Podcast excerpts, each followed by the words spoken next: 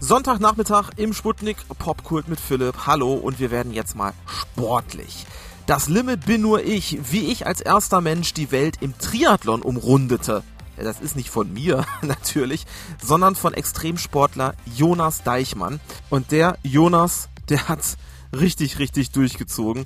Einmal um die Welt in den Triathlon-Disziplinen Schwimmen, Laufen und Radfahren. Ganz auf sich allein gestellt, äh, steht auf dem Klappentext. In 14 Monaten ist er durch diverse Länder gefahren, geschwommen, gelaufen. Unter anderem 120 Marathons durch Mexiko. Alter Schwede. Umso krasser, dass äh, Jonas jetzt am Start ist. Natürlich nicht live im Studio, sondern weil er halt Abenteurer und Extremsportler ist. Via Zoom-Call, via Videocall und ähm, deshalb entschuldigt die Qualität. Der Mann ist halt unterwegs. Ne? Jonas, wo bist du gerade und was machst du? Ich bin gerade hier in München bei, bei Freunden, denn äh, ich habe ja kein Zuhause im klassischen Sinn. Ich bin seit, seit 2017 praktisch nonstop auf Reisen und ähm, aktuell so zwischen Vorträgen, äh, wo ich mal auch mit der Freund runtergekommen bin. Du hast natürlich nicht als Extremsportler gestartet. Du warst ja nicht mit fünf schon Extremsportler, aber wie ging das bei dir los mit dem Sport? Sport und Abenteuer habe ich mein ganzes Leben lang gemacht, selbst als, äh, als kleiner Junge schon.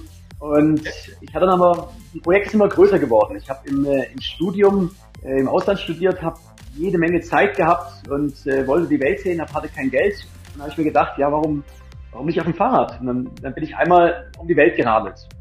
Und äh, da hat es mich dann so gepackt, dann, danach wollte ich nichts anderes mehr machen. Okay, reden wir mal über Jonas Deichmann 2020 bis 2021. Wann bist du gestartet? Weil Corona grätschte ja auch noch rein. Und woher kam dir überhaupt die Idee zu diesem Wahnsinnsunternehmen? Ja, ich bin im September 2020 in München gestartet. Bin dann erst über die Alpen geradelt nach Kroatien. Dann bin ich dort 460 Kilometer die Küste entlang geschwommen bis Dubrovnik.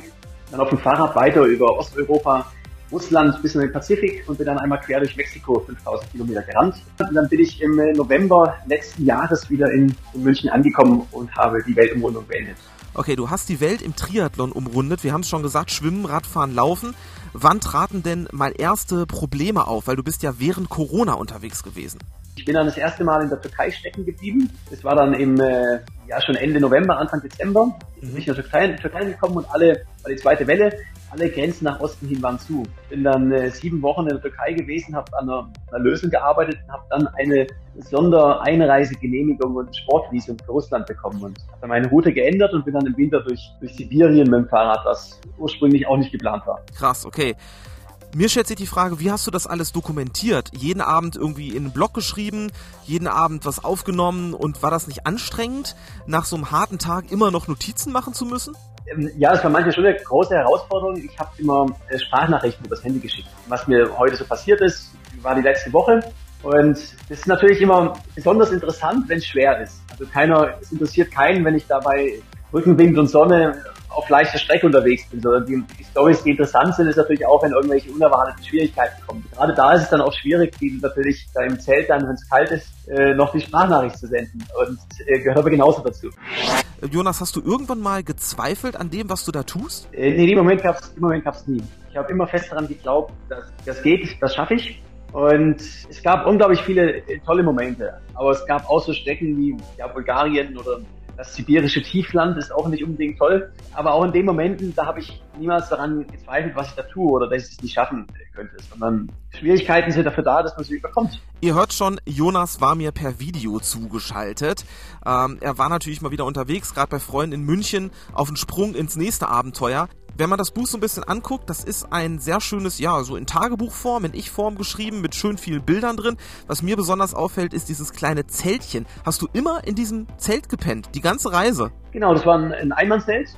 Da habe ich ja nachts drin, drin geschlafen. Also es war gerade beim, beim Schwimmen, da hatte ich nicht mehr ein Zelt dabei. Beim Schwimmen, beim Laufen war es eine große Herausforderung, Schlafplätze zu finden einfach nicht die Distanzen schafft. Auf dem Fahrrad, da, da kann ich ja abends nochmal 10 Kilometer schlafen fahren und dann, dann kommt schon irgendwo ein guter Zeltplatz. Aber beim, bei den anderen Disziplinen war das schwierig. Normalerweise habe ich meine Tagesdistanz gemacht und dann abends geschaut, äh, wo kann ich da mein Zelt irgendwo aufschlagen und habe, ja, also oft auch sehr wunderschöne Schlafplätze gefunden. Habe einmal eine Nacht auf dem Baikalsee auf dem Eis gezeltet oder in, in, in Baja California in Mexiko in der Wüste. Das war herrlich. Okay, wenn man jetzt als Extremsportler um die Welt reist mit Fahrrad und Zelt, Gab es auch irgendwo mal Situationen, wo du gedacht hast, hm, das ist jetzt ein bisschen brenzlig? Ja, ich hatte in Mexiko einmal eine Situation, da bin ich in der Sierra Madre unterwegs gewesen, also eine Gegend, wo die Drogenkartelle die Macht haben.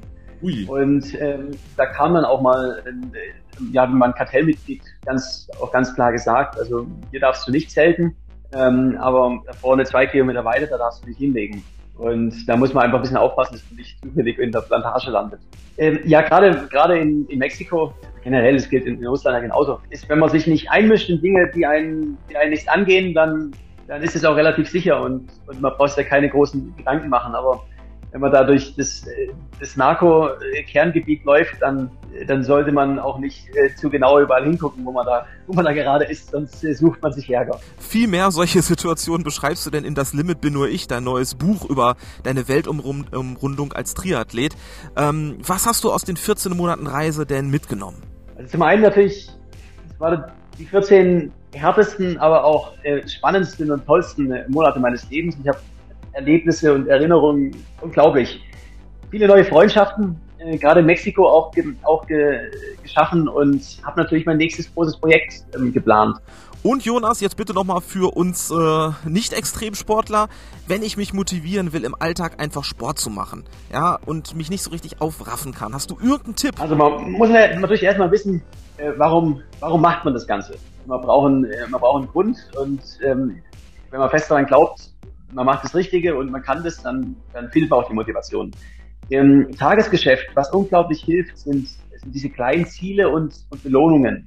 Also ähm, ich laufe in meinem, in meinem Kopf, ich bin keine 120 Marathons durch Mexiko gelaufen in meinem Kopf, sondern ich google immer, wo kommt die nächste Tankstelle, wo kommt das nächste Restaurant und dann laufe ich bis dahin. Und dann, dann gibt's Tacos, dann gibt's einen Schokoriegel und, und dann geht's weiter zum nächsten. Und das ist im, im Training, wenn man jetzt für einen Marathon trainiert, ähm, ja, sich kleine Ziele setzen und auch mit, mit was Schönem belohnen. Und da braucht einfach jeder seinen, seinen ganz persönlichen Schokoriegel. Alles klar, ich versuch's zu beherzigen. Ich war am Freitag zumindest schon mal schwimmen.